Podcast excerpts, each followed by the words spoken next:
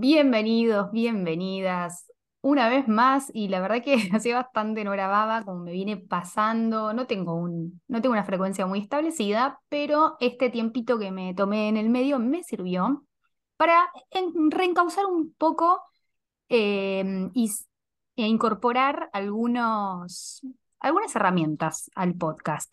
Obvio, yo al principio cuando presenté en un viaje conté cuál era la idea, qué es lo que quería hacer, que, que fuera más que nada como un espacio de libertad eh, en distintos sentidos, y uno de ellos es el contenido.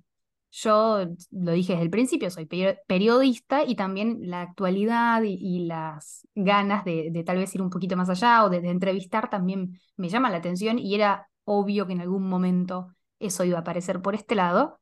Así que eh, la idea de hoy es hacer una, charla, ni siquiera voy a decir entrevista porque es más que nada un ida y vuelta, em, y con un tema que tiene que ver con la coyuntura actual. ¿Por qué? Tiene, en realidad tiene, tiene que ver y no, porque como todo es algo eh, que en realidad está siempre presente, tiene que ver con la educación, pero estuvo como en boca de, todo el mundo a raíz de la campaña, como sucedió con varios temas puntuales. En este caso estoy hablando eh, no más allá de la educación, con la investigación, mejor dicho, eh, porque está todo enlazado, pero es el CONICET, demasiado, demasiado preámbulo y era algo más sencillo de contar. Pero la cosa es que, bueno, yo me puse a pensar, ¿qué puedo, tal vez, qué puedo aportar si se quiere, o qué es lo que puedo poner también a disposición para quien le interese y quiera conocer un poquito más desde el lado de adentro de este organismo que generó, estuvo en boca de muchísima gente, de muchísimos bandos últimamente. Y la idea es un poco contar desde la perspectiva que por ahí yo tengo más cerca, que es una amiga, porque mis amigas son muy grosas, voy a anticipar, y tengo amigas de diferentes profesiones y metidas en diferentes mundillos. En este caso, mi amiga es Cintia Pamela Audicio, nombre completo, ella es doctora en Ciencias de la Educación por la Facultad de Filosofía y Letras de la UBA, la Universidad de Buenos Aires. Es licenciada y profesora de enseñanza media y superior en letras, con orientación en lingüística por la misma universidad. Y em, está, ella está desempeñándose como becaria postdoctoral en el CONICET em, para ser más específica, está en el Centro Interdisciplinario de Investigaciones en Psicología, Matemática y Experimental, o CIPME, y ese es su trabajo desde el 2016, si no me confundo. Eh, Cintia, corregime. Hola, ¿cómo estás? Buenas, ¿cómo estás? Gracias por la invitación. Sí, es así, desde el 2016. Buenísimo. Eso, ahí estamos bien. Eh, bueno, Cintia para mí es china, así que le voy a decir china posiblemente en toda la conversación, sin sacarle seriedad igualmente, porque, porque hablando en serio, jamás.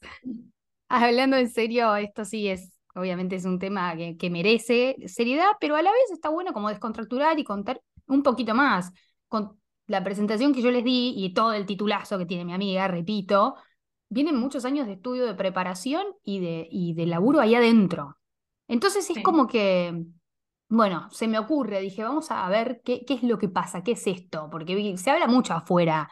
Entonces, por un lado, vamos a arrancar directamente, más allá de, las cuestiones más administrativas. Quiero saber qué es, qué tipo de investigaciones hacen o qué tipo de investigaciones haces vos. Por ejemplo, sos lingüista, y bueno, obviamente lo resumí demasiado, pero líneas generales. Sí, mira, te puedo contar un poco mi recorrido, bueno, ya lo sabes, pero le cuento a la audiencia mi recorrido. Em, yo me gradué en el 2015 de la carrera de letras, o sea, soy lingüista de formación y ese año me vinculé con un equipo del CONICET y del CISME, que es el instituto donde yo trabajo, que estudian desarrollo lingüístico, aprendizaje, educación, y lo ven en, en la interacción social, ¿no? Claro, ya partimos de que es algo social, o sea, de que salgamos de la idea de que la ciencia solamente es la ciencia dura y tradicional, porque también a veces se nos quiere vender esa idea, ¿viste? De que es la única posibilidad. Sí, sí, total. No, no, hay un mundo, hay, bueno, más allá de cómo está organizado el CONICET, ¿no? El CONICET tiene eh, distintas comisiones, las que tienen que ver con exactas son una de ellas, pero nuestro trabajo estaría dentro de la comisión de las ciencias sociales y las humanidades que agrupan muchas eh, eh, disciplinas. Sí. La lingüística, la literatura, la filosofía, la historia, la economía, eh, la psicología, la ciencia de la educación. Digo, hay un conjunto de disciplinas y de institutos que adscriben a esa comisión. En nuestro instituto es uno de ellos. Eh, Bien. Y bueno, dentro de ese instituto, este equipo, ¿no? Porque yo me vinculé vía la universidad, ¿no? Porque también es, eh, es difícil a veces saber cómo llega la gente a estos institutos. Y bueno, lo cierto es que uno en la universidad se encuentra docentes que también son investigadores y buscan personas para trabajar con ellos, que estén interesadas en temas afines. Entonces, bueno, vía docentes me informaron que había un equipo que estaba buscando personas para llevar a cabo una, eh, una beca de doctorado. Este equipo trabajaba temas que a mí me interesaban, el desarrollo lingüístico, eh, la educación, y aparte verlo desde eh, una perspectiva que toma en cuenta la, digamos, la vulnerabilidad social de las personas, ¿no? Era, había un foco grande en, eh, en, eso, digamos. De hecho, e, es el foco del equipo, ¿no? De, tomar poblaciones que están en situación de vulnerabilidad social y hacer investigaciones que apunten a mejorar las oportunidades de esas poblaciones. Eh, y bueno, ahí empecé en el 2015, ¿no? Eh, recién me presenté a beca y me la dieron al año siguiente, porque uno tiene que hacer, en ese interín, tiene que hacer su proyecto, ¿no? Pensar qué va a hacer, plantearlo de una manera eh, sistemática, pensar la metodología que va a seguir, cuál es, bueno, obviamente cuál es su objetivo específico, general, cuáles son los antecedentes que hay en la materia, qué metodología va a usar, cuál es la relevancia que tiene esa investigación. Todo eso se tiene en cuenta a la hora de otorgar la beca. Y es un laburo de meses y meses, o sea, también esto está bueno comentarlo porque a veces uno dice, bueno, sí, es un trabajo, es, no sé, digamos que es como si fueran muchas tesis juntas para los que hicieron carreras de grado, digo. Sí, este igual es el proyecto inicial, ¿no? Que es un poco más breve, digamos que eh, de hecho creo que no cambió, son cinco carillas, ¿no? Porque hay muchas postulaciones a beca que las comisiones evaluadoras de CONICET eh, llegan, ¿no? Y evalúan para ver si asignan o no esa beca y tienen en cuenta muchas cosas. Si es factible lo que vos estás proponiendo, si no es una locura, si es relevante para la sociedad, si va en línea con eh, lo que necesita, las líneas prioritarias también de la institución ¿no? y de, la sociedad toda. Em, también si tu director tiene los méritos para dirigirte, si el lugar de trabajo eh, posibilita que vos lleves a cabo esa investigación. Digo, hay varios puntos que toman en cuenta a la hora de decir, sí, le voy a dar a esta persona esta beca por una duración de cinco años para que haga este proyecto. Sí, con lo cual también se desprende que no es fácil ingresar, es decir, tampoco es un lugar en el que la persona va por la vida y dice, ay, bueno, vi luz y entré, voy a, a laburar en el CONICET para que me paguen bien.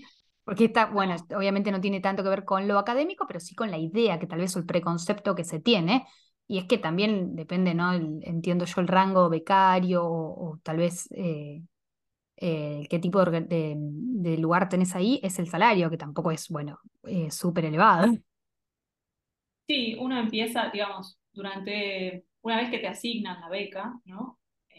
uno empieza a cobrar mensualmente algo que no es un salario, desde el CONICET le llaman estipendio, ¿no? Sería la figura legal.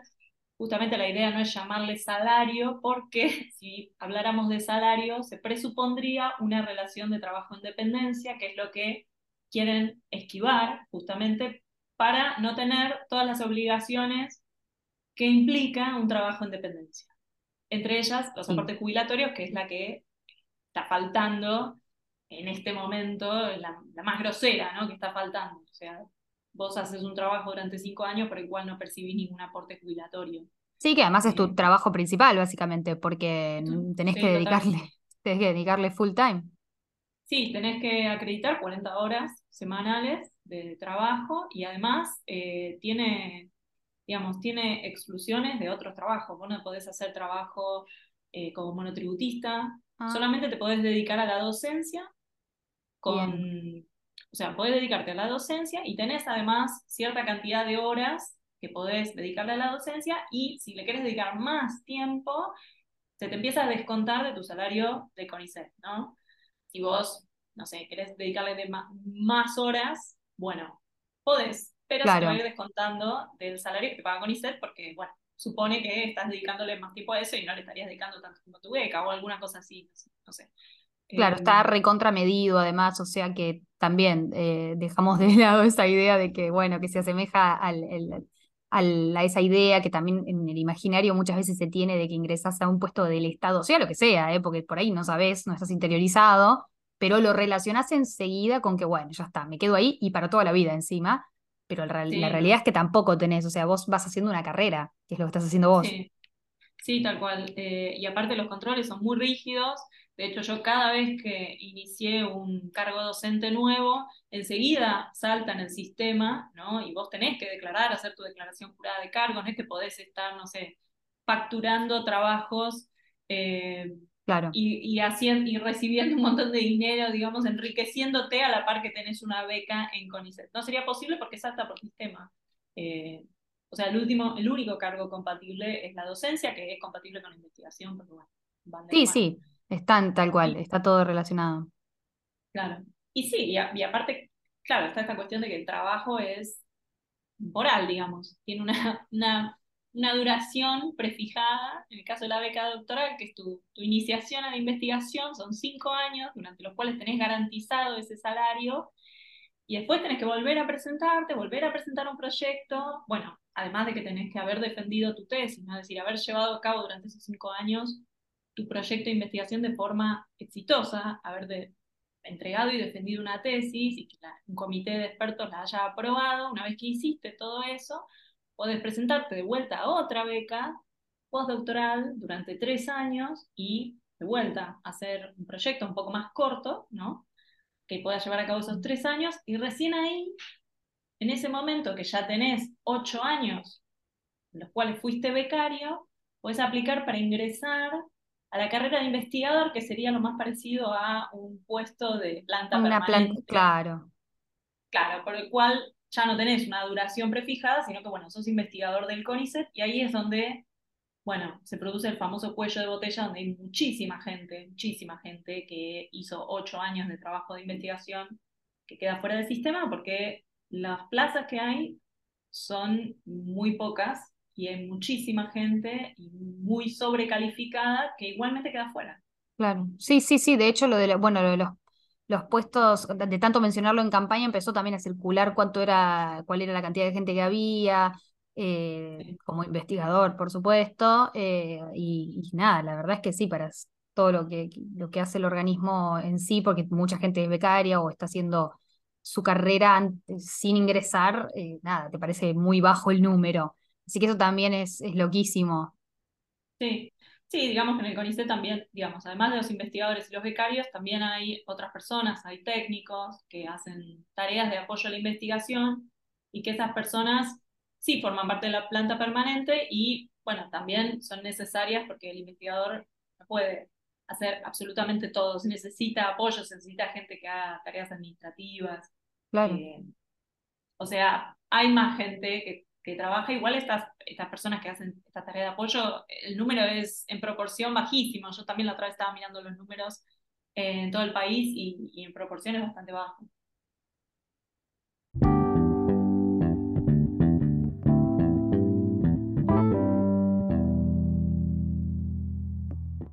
No me quiero ir las ramas porque yo puedo llegar a estar mil horas, siempre digo lo mismo, pero quiero sí cerrar con por ahí dos preguntitas em, que permitan cerrar, valga redundancia, eh, esta idea general que estaría bueno que se haga quienes escuchen. Por un lado, em, lo último que tiene que ver con dinero eh, es saber y preguntarte de qué maneras eh, se financian las distintas investigaciones que, van planteando.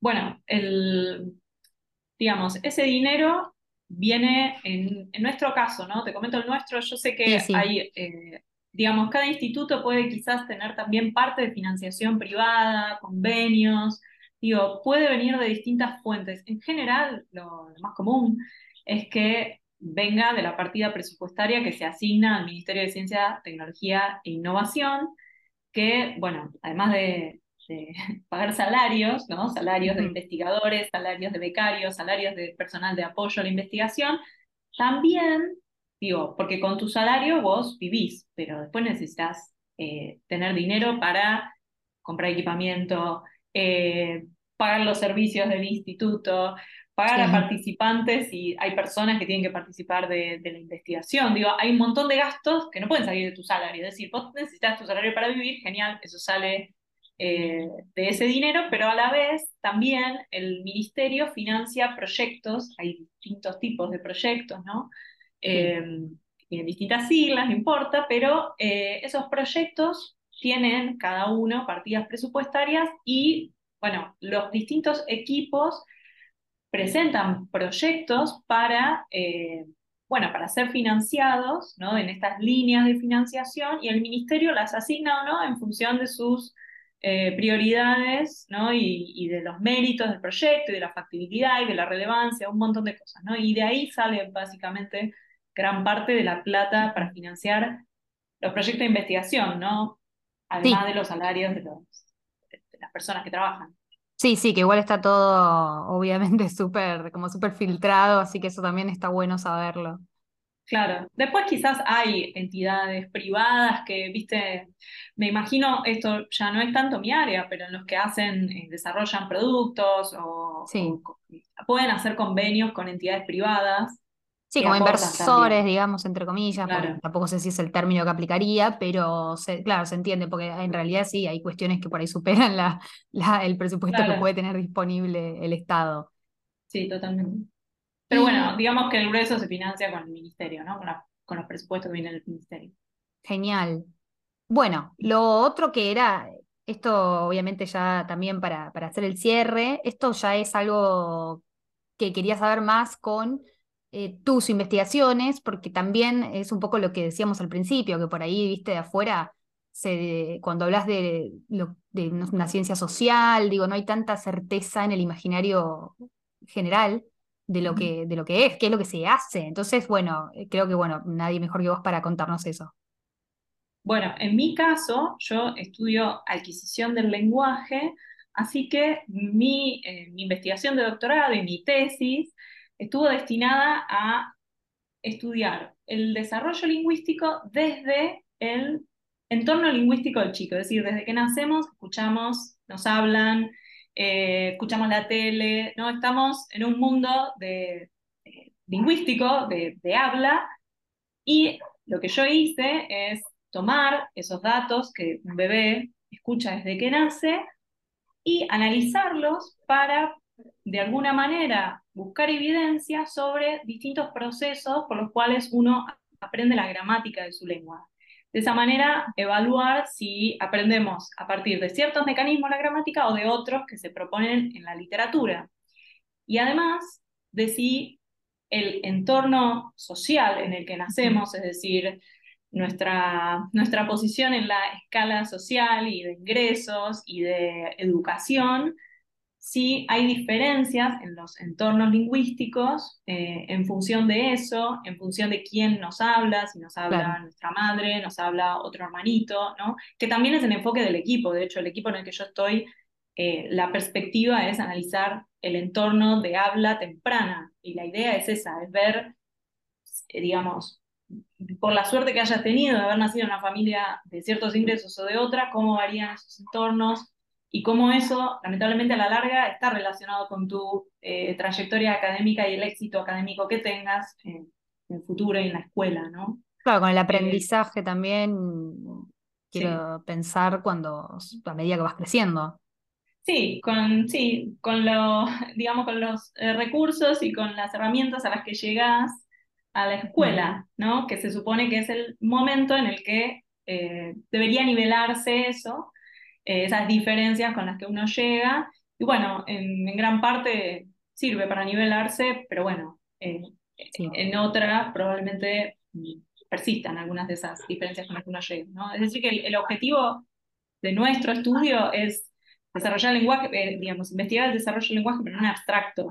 Estudiamos lo que escuchan las personas y tratamos de, de ver cuáles son los mecanismos que aplican y ver cómo varía en función de eh, tu entorno específico donde naciste y aparte para nuestra sociedad eh, local, ¿no? Porque esto está estudiado en distintos lugares del mundo, pero lo cierto es que no, muchas veces no tenemos datos de nuestro eh, contexto local. Y no, ni hablar. Sí, es, crucial porque no podemos aplicar, eh, digamos, no podemos diseñar políticas a partir de estudios que se hayan hecho en China, tienen que ser localmente relevantes. Sí, totalmente, porque aparte ahora, ahora que nombraste lo de las políticas, sí, es, no tenés manera, si no conoces a, la sociedad o a la, población en sí, o no puedes pensar ni en políticas educativas, ni en eh, nada, o sea, en políticas sociales, es cada, cada país eh, tiene sus propios, además, eh, tal vez sus propias formas, códigos, eh, realidades. Es, es tremendo y me parece una locura, además, pensar en eso, ¿viste? En el momento tan temprano en, que, en el que vas adquiriendo el lenguaje y cómo eso después impacta en, en tu vida el día de mañana. Sí, sí, sí, tal cual. Y, y bueno, y también hay situaciones de coyuntura en las cuales se vio la importancia que tiene este tipo de investigación. Pienso, la pandemia fue un momento de quiebre y todavía se están investigando lo, el impacto que tuvo en el mundo, ¿eh? el impacto que tuvo eh, la pandemia para las trayectorias académicas de esos chicos. No solo acá, en el mundo, el impacto que tienen las pantallas. Y digo, todo eso impacta en la vida de las personas. El problema es que no es un producto, o sea, no va a venir un privado a financiar nuestras investigaciones porque no es que al cabo de mi investigación yo saco un producto o un servicio que se comercialice y genera una rentabilidad. Claro, totalmente. o sea, necesitamos que, la, eh, que este tipo de cuestiones las, se, ocupe un Estado, ¿no? Claro, tal cual, porque redunda en beneficio de la sociedad, pero no, no te da dinero, es para que las personas se conozcan, vivan mejor, sean políticas que les sirvan, que las potencien, pero no es que al corto plazo se vende en una cajita. No, ni hablar. no sé si, si es, eso quizás es, difícil de entender, pero estas políticas eh, van, digamos, tienen un beneficio para la sociedad, pero no en la forma de bienes y productos y servicios. Sí, no, ni tampoco en un corto plazo, que es lo que por ahí se piensa indefectiblemente, porque esto de, que sea todo ya y del consumismo, bueno, podemos hablar mil, mil, mil años de esto, porque de verdad que es, es como para analizar, pero está buenísimo destacar ese valor que mencionás, porque si no, los, si no estás adentro, entre comillas, tampoco tal vez te frenás a, analizarlo, entonces está bueno poder sacarlo un poquito a flote. Tal cual, es que en el largo plazo, pero muy en el largo plazo, si uno potencia cómo la sociedad se educa y cómo se alfabetiza de una manera más eh, eficiente y, que efectivamente suceda, eh, digamos, el nivel educativo de la población va a subir si tenemos políticas que atiendan a lo que tienen que atender y en el futuro esa, esa sociedad más alfabetizada probablemente avance más, las personas sean, eh, se desempeñen mejor en sus trabajos, tengan, eh, digamos, pueden, puedan llevar a cabo eh, o produzcan ciertos bienes y, y, se localicen en ciertos trabajos de mayor rentabilidad y eso redunde la economía del país, pero estamos hablando de mucho tiempo, ¿no? entonces, no va a venir un privado a financiar esto.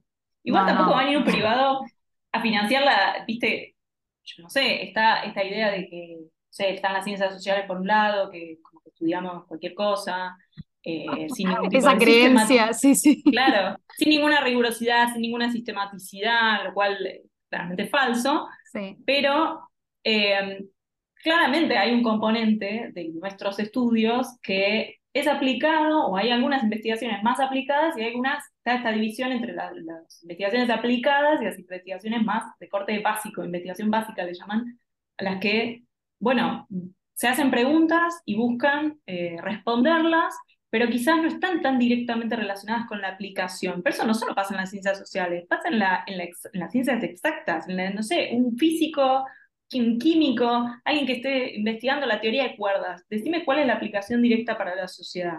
Pasa en no, ni hablar, pero viste que bueno, es así, a veces queda más lindo decir que estás eh, dedicándote a una ciencia exacta y no, la realidad es que ciencia es ciencia y cuanto más eh, recurso haya en el ámbito en general, creo que es un plus y es, nutrir al, al país y obvio que a los estudiantes. Totalmente. Y aparte en sociedades sumamente desiguales, digo, las humanidades tienen todavía más trabajo y más que aportar, porque no es que tenemos una sociedad igualitaria donde hay ingresos parejos en todas las personas, no.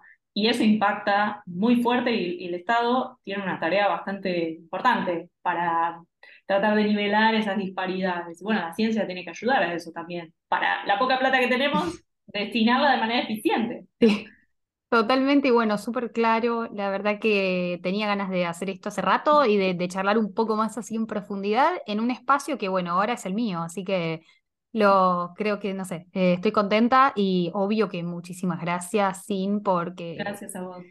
nada, también es tu tiempo de laburo y, y- y del día a día como tenemos todos, así que seguramente haya una próxima, tal vez con algún tema un poquito más específico, vamos a ver. Por el momento lo, lo vamos a dejar acá y a disposición Estoy de... encantada. Muchas gracias. Eh, y bueno, a disposición de quienes quieran escuchar, por supuesto. Y será hasta la próxima, como siempre, por este, de este lado, en un viaje.